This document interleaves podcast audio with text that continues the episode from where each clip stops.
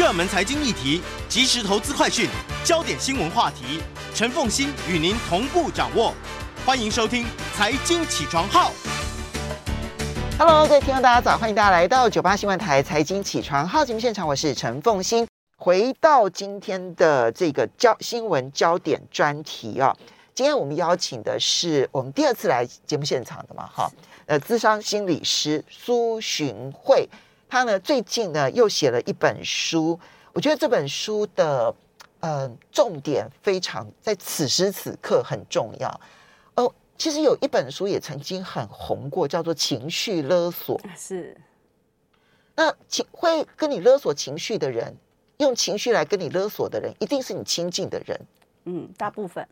那能够跟你去用情绪来勒索的人，就是你跟他的界限不清的人。是。所以这本书我觉得是情绪勒索的下一步，就是要立下界限。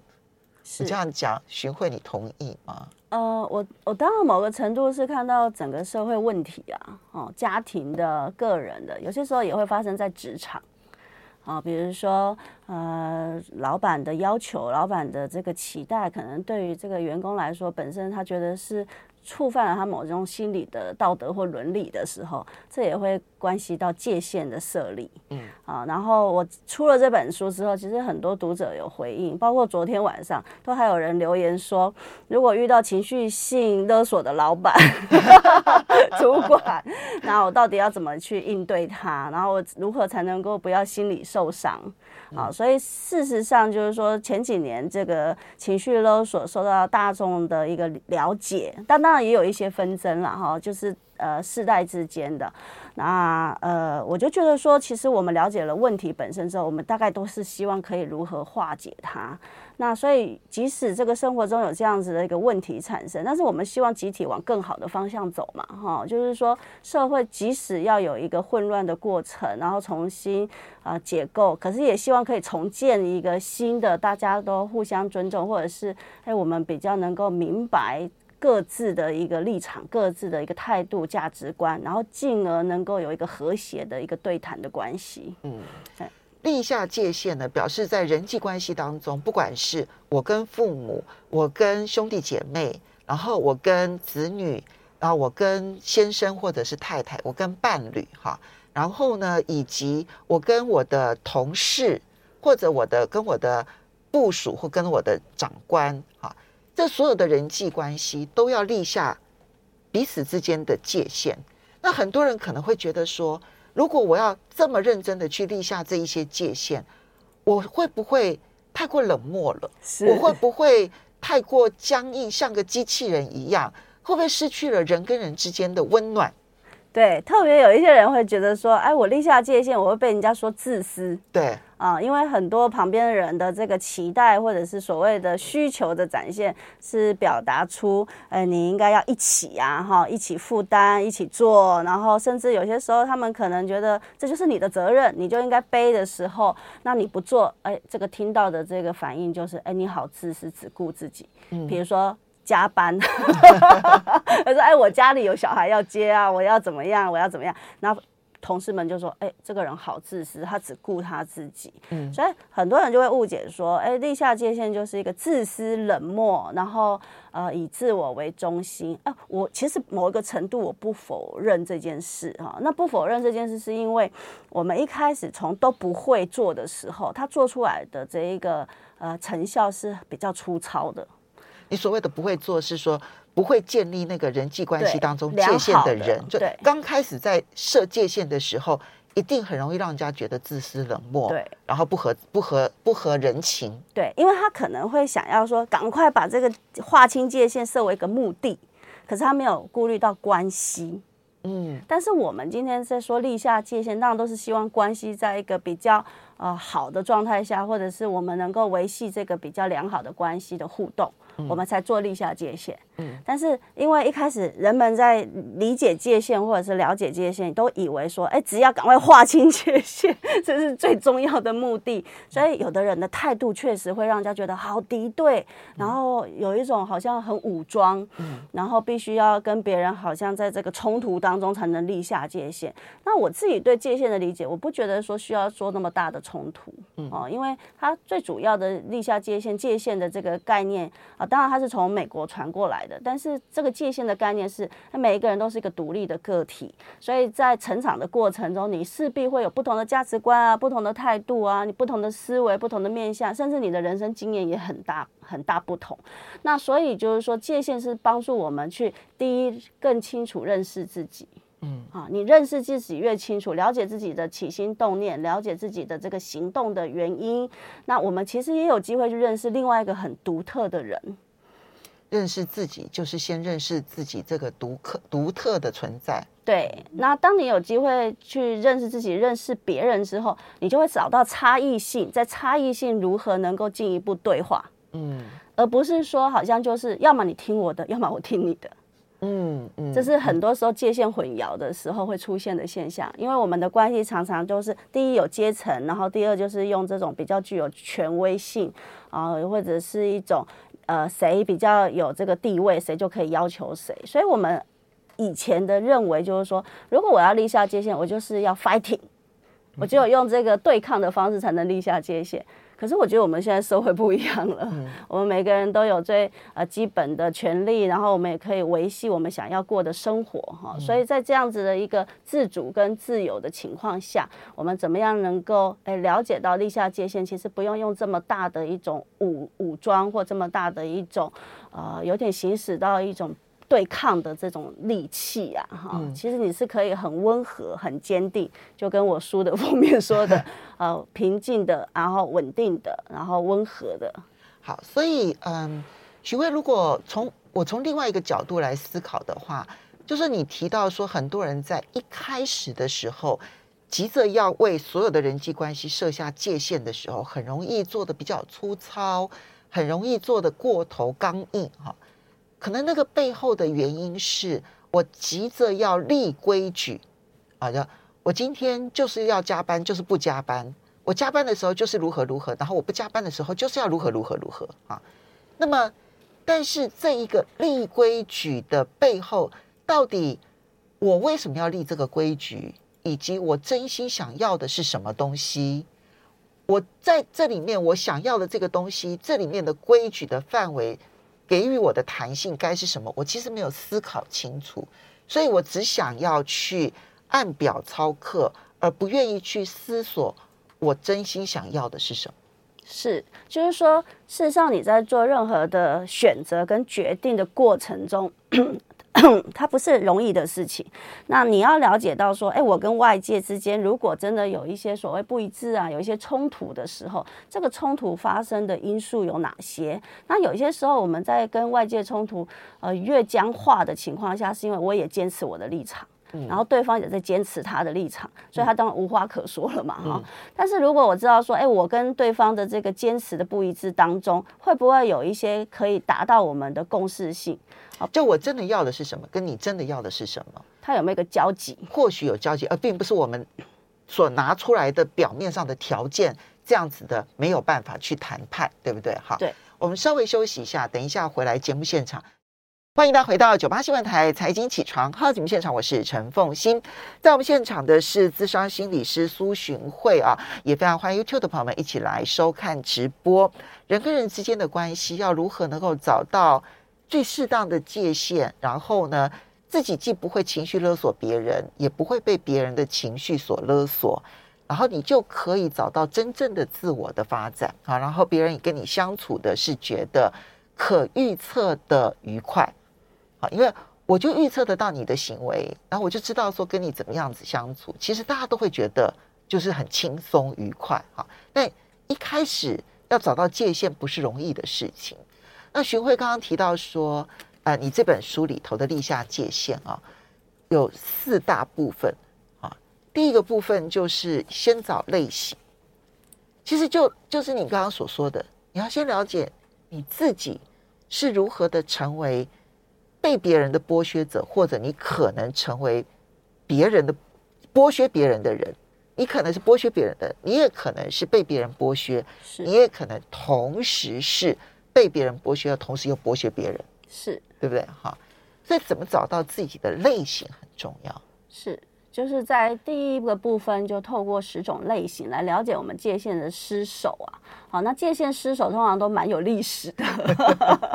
啊，就是说大概从我们的从小到大的一些经历啊，我们的这个发生过的事件，甚至我们呃小朋友的时候在家庭的这个，我们常常是说家庭要立下界限，就是要从家庭做起。像有些人他们小时候啊。他们的这个，因为可能姐妹多，没有自己的衣服啊，所以衣服都是传来传去，然后可能就是说，哎。大姐要去穿小妹的衣服，打开这个衣橱就穿了。对啊，就没有那个所谓归属，或者是哎，这是谁的范围啊？然后再来就是说，可能这个家庭的这个呃教养的原则跟态度也是属于，就是只要大家一起用就好。比如说房间啊，或者是床铺啊，哎，大家都可以睡。他也没有所谓的说，哎，其实你有你的需求跟感受，我有我的需求跟感受。那这样子的情况下，就包括身体界限也是，就是说，如果他在身体的界限上没有被建立他是他自己身体的自主权的那个主人的话，那我们身体怎么样被任意的对待，我们可能也都无感。哎，所以就是说，小时候的经验会影响，那成长的过程，像学校的过程，你会不会也是受到很多的这种侵犯，或者是很多的这种越界的一些控制？那这个都是你可以细细回想的。嗯，所以我们可能在环境当中造就了我们很多的惯性。那你如果不去回想到底是什么造就你现在你觉得跟别人界限混淆不清的不舒服的话，你不可能进入我们后面那一些觉察、修复、疗愈跟练习。没错，嗯，因为你如果都不知道说它大概是怎么样引发，然后甚至我们大脑里有一个部分叫做自动化反应。自动化反应真的很厉害，就是说，你只要看到一个现象，这个现象很快就会启动你过去的某一种习惯，那你会觉得这个习惯让你最舒适，这种反应最舒适。比如说，人家要求你，你说好，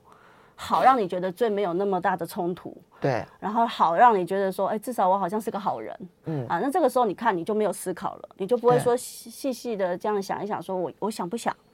然后我要不要，或者是我的想的程度百分之多少？那多少我可以去坚持我自己的原则？你其实都没有这个历程了，嗯，因为你就是为了你那内在的焦虑跟这个紧张，你可能就会很快的说好，因为好这一刻是最 peace 的。对，没错，没错。好，那所以我们看到说，你这里面列出来的类型啊，有几项是让我印象很深刻的这样子。比如说，我们其实在，在呃。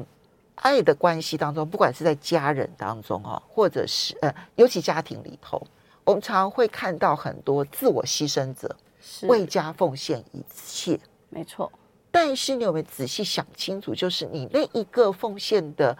背后，是不是你根本想要掌控一切？这里面其实是很难理解。我这样这样，我们听听起来好像在指责那些牺牲者，不是这个意思，而是你的牺牲。的背后是不是你想要掌控哪些事情？如果你想清楚的话，那你对你的掌控跟你的牺牲彼此之间的关系，你就你就至少可以，你就要做一个选择：你究竟要不要掌控这么多，然后因此要牺牲这么多？那你这时候你就不要去抱怨你的牺牲。我认为有一些牺牲者啦，哈，所谓家庭牺牲或家族牺牲者啊，那或者职场机构的牺牲者啊，我我认为有一些牺牲者，他其实是能力是够的。好，他为什么会跳出来？可能他就觉得说，哎，我有能力啊，不管我是哪一种资源或者是物资，我可能是有能力，甚至我自己觉得个人的这个内在力量是大的。好，那所以基本上他如果是为家人付出，为旁边的他所关爱的人付出，其实这种牺牲有些时候是我觉得是非常好的一种自我肯定。可是你会发现，大部分的文化下是牺牲者非常埋怨，对，非常的抱怨，然后会觉得所有人都辜负他。然后这个全天下好像都是他一个人在扛，好，那这里面就产生了一个混淆，就是说，哎，到底谁逼你要牺牲？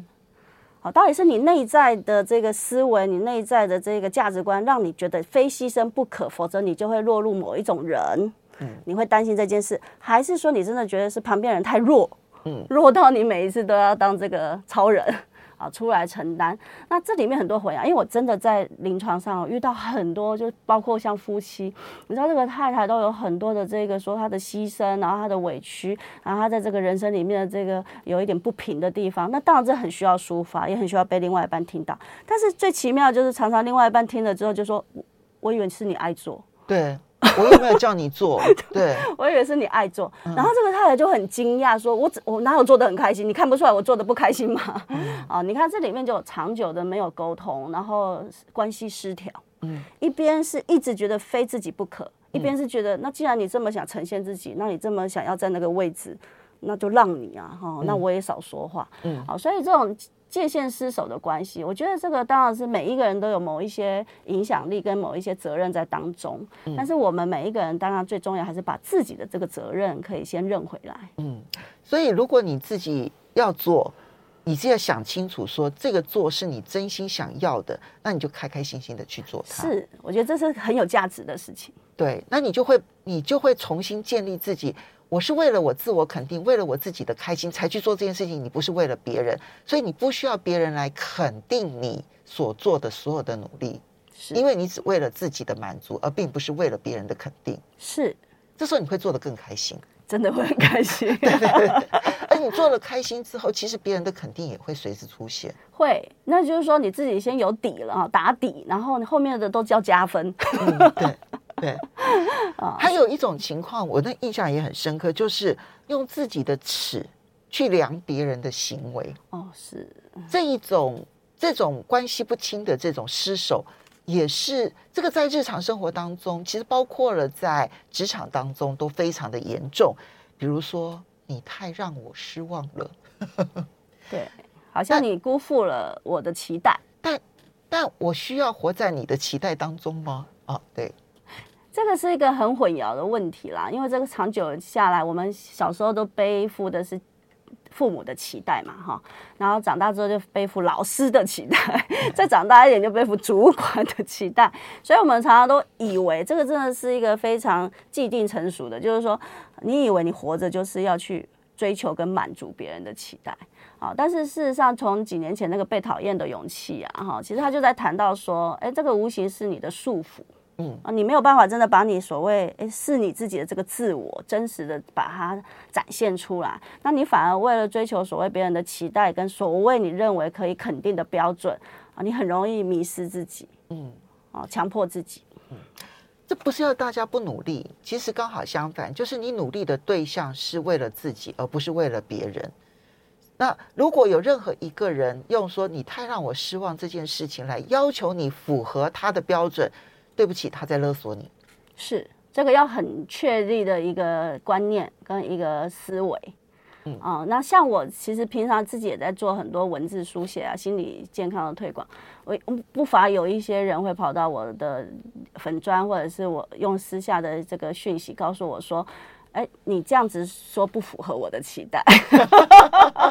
哦，真的 是，那我就会觉得说，哎，那我在说明的也有我的用意，然后我在传达也有我的一个利基点，但是好像这些就变得不重要了，嗯，哦，好像就是用他的比较主观的那个位置跟角度，他他认为这个世界应该是什么样子，那别人应该做哪些行为？好，这个时候呢，它是一种，就是你算是一个公众人物，然后跟粉丝之间的关系界限。那你碰到粉丝用这种方式，用他的尺来衡量你的行为，衡量你的言行的时候，你要面对的是什么？你要怎么去处理这个人际关系？嗯、呃，我之前有一个比较大，在我粉专比较大的一个事件，是我写了一篇说，啊、你的孩子是你人生的过客。啊，然后呃，我们其实是要去尊重他，然后我们生下养育孩子，其实是呃成全我们自己的心意，因为我们想要做父母，所以我们成全了我们的心意。那其实那篇文章是有一点借着这个呃，借着一些文学的方式去说出一个，其实我们可以更超越的一点心灵上面的一个。呃，就是思想这样子，其实他没有什么特别教导，也没有什么规矩啊，哈。但是就有就有一些读者在不晓得哪来的读者，就是在下面留言说，我这样会让以后孤苦无依的老人越来越多。对，那当然就很难连接啊，就是哎，这个跳有点快，这个跳的有点快，对，就好像我让我是造成这个社会问题这个始作俑者这样。嗯，他恐怕对于父母跟子女之间的关系界限有既定的成见啊，就是一定要用传统思想当中的，就是呃，父母养育子女，子女就一定要孝顺父母。好的，那么这里面呢，它的界限在于，父母不应该把养育子女这件事情当成是一个极大的功劳，因为我们要生育小孩这件事情是想要完成我丰丰富我人生，是，所以当生命体验。就丰到父母不要去介入子女这件事情，其实是因为我丰富了我自己，谢谢你带给我这么丰富的人生，对，好，那至于我对你的爱，你以后会不会有回报，那是你的课题。不是我的课题，不是我应该来要求你的。是。那至于我们子女愿意给父母回报这件事情，也是子女希望完成他自己内心当中对爱的感觉。没错，这一切都不是道德约束，这一切都源自于彼此之间真实的爱、真实的情感、真实爱的交流。嗯，可是他。没办法感受到这一层，他觉得失去了道德约束，就会出现更多自私自利的子女，对，然后造成现在的年轻人怎么样怎么样怎么样。好，但是因为我我其实理解他，因为毕竟我过去有一些年代是在这个这个状态下，这种文化下，所以我可以理解他。那当然我就是呃，一来是先谢谢他阅读，二来是我就是跟他说明说。我们休息一下，好，回来之后告诉大家怎么应对。欢迎大家回到九八新闻台财经起床号节目现场，我是陈凤欣，在我们现场的是咨商心理师苏珣慧。那寻慧呢，最新的这一本书《立下界限》，有十种你之所以跟别人人际关系不亲失手的十种类型，可能是你侵入别人，也可能是人家侵入你。然后呢，也有十种的觉察，就你怎么觉察到这个人际关系已经失手了。然后呢，也有十种疗愈啊，最后还有十种练习。我觉得练就。已经发生了关系失守，好，所以要去疗愈它。但是，我觉得最重要的是后面的练习，就是你练习自己不再失守，这样是要有一个重新建立的过程。我们刚刚提到说你是公众人物，然后呢，粉丝说你让我很失望，对不对？好，这个时候你要怎么去回应粉丝？因为这这个方法或许也可以用在如果老板说了类似的话，我该如何处理？这样。哦，那当然，因为我当下还是先表达我对他的理解啊，啊，所以理解就是说我我相信他是关心社会的，那我相信他可能也是关心这些所谓他口中这些孤苦无依的老人。先表达理解，对，然后我也明白说现在是是站在这一个社会的这个冲击、世代冲击的这一个啊，现在这个情况下是这个处境，这个我也理解，嗯啊，那其实我在做什么？我在做把他的指责跟我之间的距离拉开。啊，这个很重要，因为我在自己的这个文章里又不断的强调说，当你觉得对方的话对于你是针对你，并且对你强烈指责的时候，那人的自然反应是什么？一定防卫嘛。对对，防卫机制会整个跳起来，整个跳起来，而且防卫之后就想打。叫误会我这样啊？对。哦，防卫之后就是在攻击了啊，所以你会看到很多这种对呛啊，或者是对战。但我就是告诉他说，我理解他，然后我也明白他的心意，包括说他其实是想要。呃，去解决这个社会问题，就正面先肯定他的起心动念。对啊，当然后面就为我自己说明哈，但是这个说明就是说，哎，比较不把自己的这个情绪又往外去啊、呃、攻击他，或者是去影响他。我就告诉他说，其实我的思维只是一种思维啊，从来就没有要强迫谁一定要照着这个思维走。然后我的思维跟所有这个世界上任何一种观点都一样，就是它只是一种存在。嗯，那我相信我说这样子的话语啊，可能也还不。不是完全的完整跟成熟哈，那但是我的起心动念也是希望这个社会更好。我再找到一个我跟他可以比较聚焦之处。OK，所以呢，把他的指责跟你自己先拉开，然后呢，也体也体体念他的起心动念是良善的。接着从他的起心动念，然后跟你的起心动念，跟说明你的起心动念之后，找到连接点。对，好，OK，好，所以呢，这个是我们所看到的第一个。就是怎么样去去分辨自己的类型，然后呢，你要去觉察到各式各样的陷阱。对，这里面有很多的陷阱，其实都都很生活。比如说，以我都是为你好啊，这个这个是其实是侵入别人的界限。是是，其实我都是为你好这句话背后反映的是个人的控制欲。对，因为。那个好是谁的好？我们说这个好的标准是用谁的？嗯，好，那为什么我们常常听到说别人跟我们说，哎，我是为你好才跟你讲，我是为你好才要教你，我是为你好才要提醒你。那可是那个好里面，我们为什么会觉得委屈，会觉得有一点失衡？就主要就是说，那个好其实是用你的标准，其实你我没没没有被关心啊，我也没有被聆听。对，对，那你怎么会知道说我这样做里面可能就一定绝对的不好？对，好，所以它那个绝对性，我们常常在说人际关系的冲突跟疏离，就是当这当中的绝对性很强烈的时候，其实它就会开始要增加彼此的这个隔阂了。好，所以意思就是说，呃，即使你为对方好，即使你想要给对方一些提醒，但是后面都可以加一点空间用语，嗯，比如说，哎，你可以自己再想想看。OK，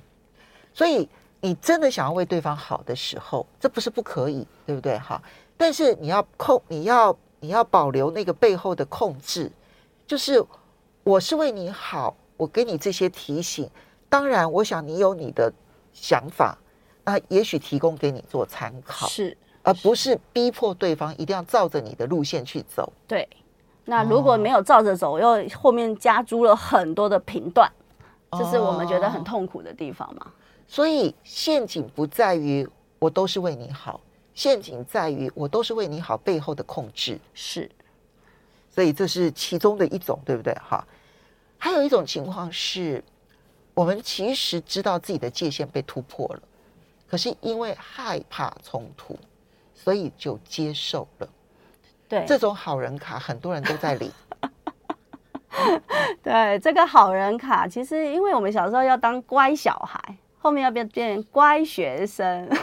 再后来变成好员工嘛，啊，所以我们常常觉得说这个好，我们我们其实没有真正探讨什么是好，比如说好孩子、好员工，这个好是什么？我们只是觉得好就是，哎，我答应你所有的需求，答应你所有的条件，答应你要求我怎么做，我就这么做。我以为这个就是好，而且人真的是害怕冲突的。非常。其实我们回头问问自己啊，其实那个冲突画面只要一出现的时候，自己都是很不舒服的。整个情绪是焦躁的，所以害怕冲突其实是人的本性，是是非常，因为我们还是希望是和谐的啦，哈。所以如果我们，但是面对冲突跟因应冲突下的情绪，我认为还是一个成人的历练，因为我们不会永远都是在一个非常和平和谐的一种状态下，可是冲突又不引发你的焦虑过度，然后变成一种神经紧绷下的一个冲动，我觉得这个就是一个内在的一个克制的一个练习。嗯，好，这个呢，在父母跟子女之间的关系，乃至于夫妻之间的关系，乃至于在嗯长官跟部属之间的关系，恐怕是最常见的，因为他他大概都牵涉到那个权威的角色在。那如果老板跟你讲说，我都是为你好，所以我这样子跟你讲呢？哦，那我们当然就是先谢谢老板的用意嘛，就老板可能是想要教导，或者是他想要把他的经验传承给你，或者是他真的觉得这件事情在他的标准下，他真的觉得是需要去提提醒你的。好，先谢谢，但是我觉得还是要练习说为自己说明这个当中我的一个想法跟我的规划。那我们要怎么练习？因为我觉得面对老板的时候，老板一旦骂了骂了你之后，其实情绪就立刻就崩溃了。你要好好的为自己说明，几乎是不可能的。对，那这个就又牵涉到说你对于情绪的认识跟了解。像我常常说，一个人为什么要生气？假设老板为什么要生气？其实生气里面可能是焦虑，对，甚至是恐惧，对，就不不不能因为他是老板，你就以为他不会恐惧 啊。事实上，有些时候这个景气的状态，他可能也会焦虑，也会也会紧张，然后他可能也控制不住他自己现在的这个情绪压力。可是我们只要稍稍微觉得说，去连接一点他的情感，就是说，哎，老板现在可能会让你担心的这件事情，哦，那我确实得要去再更多细心的想一想。所以你要，嗯、呃，其实你要觉察的是，老板这一个情绪发泄的背后，他真正想要的是什么？对，或者他在什么状态？他在乎的是什么？是担心的是什么？是。恐惧的是什么？对，那很多时候他们的恐惧跟担心，真的都不是因为你，因为我常说我们没有这么重要。有道理，有道理。所以，所以，所以这一点其实是应对老板很重要的一个方法。当你不断的能够觉察老板真心想要什么，我相信这个人、这个员工在老板面前绝对不会有问题的。是因为他可以应对。老板当然不希望说，哎，我一个小小的或者是大大的一个情绪出来之后，结果我的员工只变得更沉默、更退缩，没有办法跟我一起来想一个解决问题的方法。所以啊，你的这个立下界限啊，为什么你说有时候可能刚硬的去处理会很粗糙啊？这样子听起来，你没有任何一件事情是在别人要侵入你的界限的时候，然后你是回呛回去的。你是要先去理解对方为什么会越界，然后接着告诉对方说：“我注意了你越界的原因，我会去解决你越界原因的部分，但是我的界限在这边。”是。那有些时候这个界限也是心理界限，意思就是说我虽然没有。特别的向对方说明什么，或要求对方去尊重我什么，但是我内心已经知道什么是我这边可以负责，什么这这我我这边真的没有办法负责。然后我当然这个没有办法负责里面，我再去想想看，这可能是有一些比较重要、更关键的人物或更关键的对象，他可能必须去面对这个部分，我不会全部都揽在我身上。嗯，另外一个患得患失的患失的人生，就是不断的在乎别人称赞你，或者是辱骂你。这个患得患失的人生要怎么疗愈自己？哦，患得患失的人生其实就是一种追求成就嘛，哈，然后很希望在别人的口中、眼中都是那个最完美的人。事实上，你如果想要追求这种所谓外在价值的完美，它本身就是一个很容易失去界限的事情啊，因为事实上你根本有些时候不知道自己在追求什么，因为换一个人，他的标准跟他的眼光就完全不一样。所以你要满足的终究是你自己，对，所以还是要找到自己的那一个，你可以定锚的，到底什么才是你自己觉得你心安理得，然后你想要的那样子的一个重要的部分。好，十种类型，十种觉察，十种疗愈，然后十种练习，希望我们跟别人的人际关系都能够立下一个很好的界限。我们要非常谢谢苏心理师苏旭。